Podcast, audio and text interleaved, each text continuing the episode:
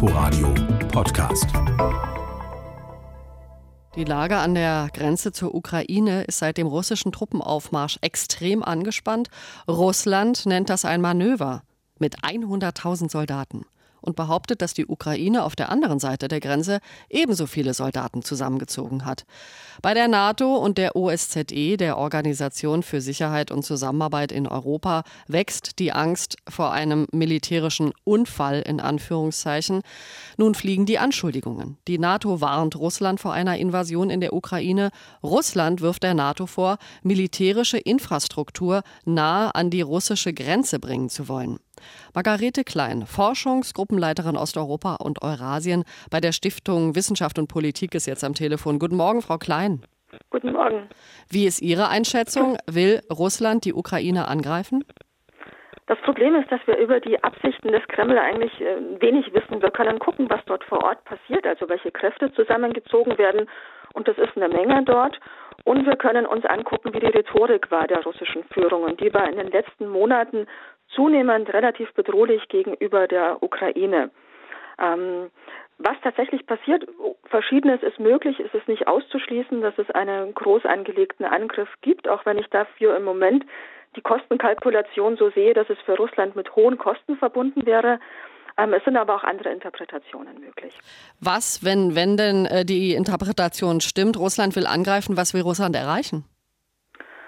Also ich glaube, dass die Interpretation, dass es im Moment groß intervenieren wird im Rahmen eines groß angelegten Krieges, ähm, nicht, nicht äh, sozusagen mit zu hohen Kosten verbunden ist. Das würde Sanktionen nach sich ziehen. Das würde auch so sein, dass die ukrainischen Streitkräfte ja viel besser aufgestellt sind als 2014. Also das wäre kein kleiner äh, Sieg der russischen Seite, sondern möglicherweise ein Verstricken in einen langwierigen Krieg mit hohen Kosten. Ich glaube eher, dass es darum geht, ähm, mit den USA in einen strategischen Dialog einzutreten oder, und das ist die zweite Interpretation, man weiß eigentlich noch gar nicht so genau, was man will, sondern man hält Truppen aufrecht, um Druck auszuüben auf die NATO, auf die Ukraine, um zusätzlich zu, zu Zugeständnissen gegenüber Russland zu kommen, also in einem permanenten Ausnahmezustand zu halten. Ja, und was will äh, Russland konkret erreichen, wenn Sie sagen, äh, Sie wollen weiter Druck ausüben, die russische mhm. Führung? Also es geht zum einen darum, in der Ukraine eine Lösung zu finden, die der russischen Seite entgegenkommt in Bezug auf den Donbass, also eine Autonomieregelung, durch die Russland permanenten Einfluss auf die Ukraine hätte über den Donbass. Und das Zweite ist zu verhindern, dass die Ukraine mit den USA, aber auch mit der NATO enger militärisch zusammenarbeitet. Und letztendlich geht es aber im Großen darum, dass man die Ukraine nicht als einen Präzedenzfalle eines erfolgreichen Abwendens von Moskauer Einfluss in der Zukunft sehen kann. Ja, äh, weil Sie den Donbass gerade angesprochen haben, was passiert äh, eigentlich gerade dort auf der anderen Seite der Grenze im Osten der Ukraine? Denn die Gefechte dort haben ja nie wirklich aufgehört, ne?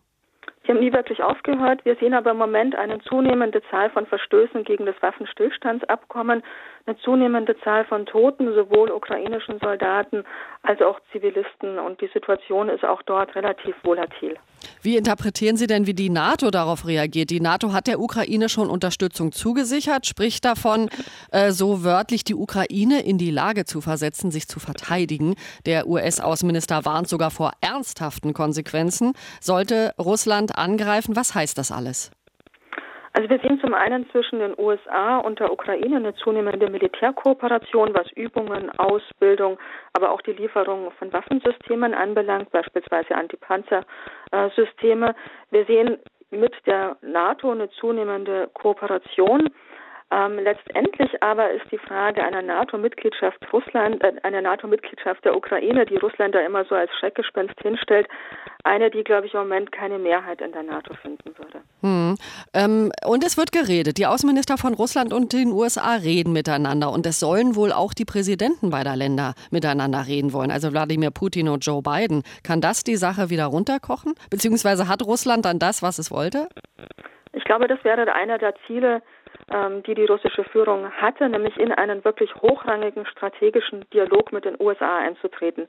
Denn da gibt es ja eigentlich seit auch dem Amtsantritt von Trump große Frustration auf russischer Seite, dass man nie diesen Dialog auf Augenhöhe umfassender Art bekommen hat, den man sich wünscht, um auch den Anspruch auf globale Großmachtrolle aufrechterhalten zu können.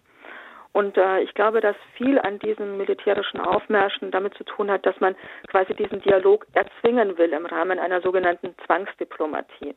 Ähm, was bei den Gesprächen dann tatsächlich herauskommt, werden wir sehen. Das Gespräch gestern zwischen Blinken und Lavrov war relativ kurz, nicht mal eine Stunde. Ähm, hm. Man hat mehr oder weniger die, äh, die, äh, die, die, die Positionen ausgetauscht.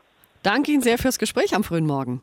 Danke Ihnen. Margarete Klein war das, Forschungsgruppenleiterin Osteuropa bei der Stiftung Wissenschaft und Politik. Wir haben über diese extrem angespannte Lage an der russisch-ukrainischen Grenze gesprochen. Die Telefonleitung war nicht immer ganz so toll. Da bitte ich um Entschuldigung. Inforadio Podcast.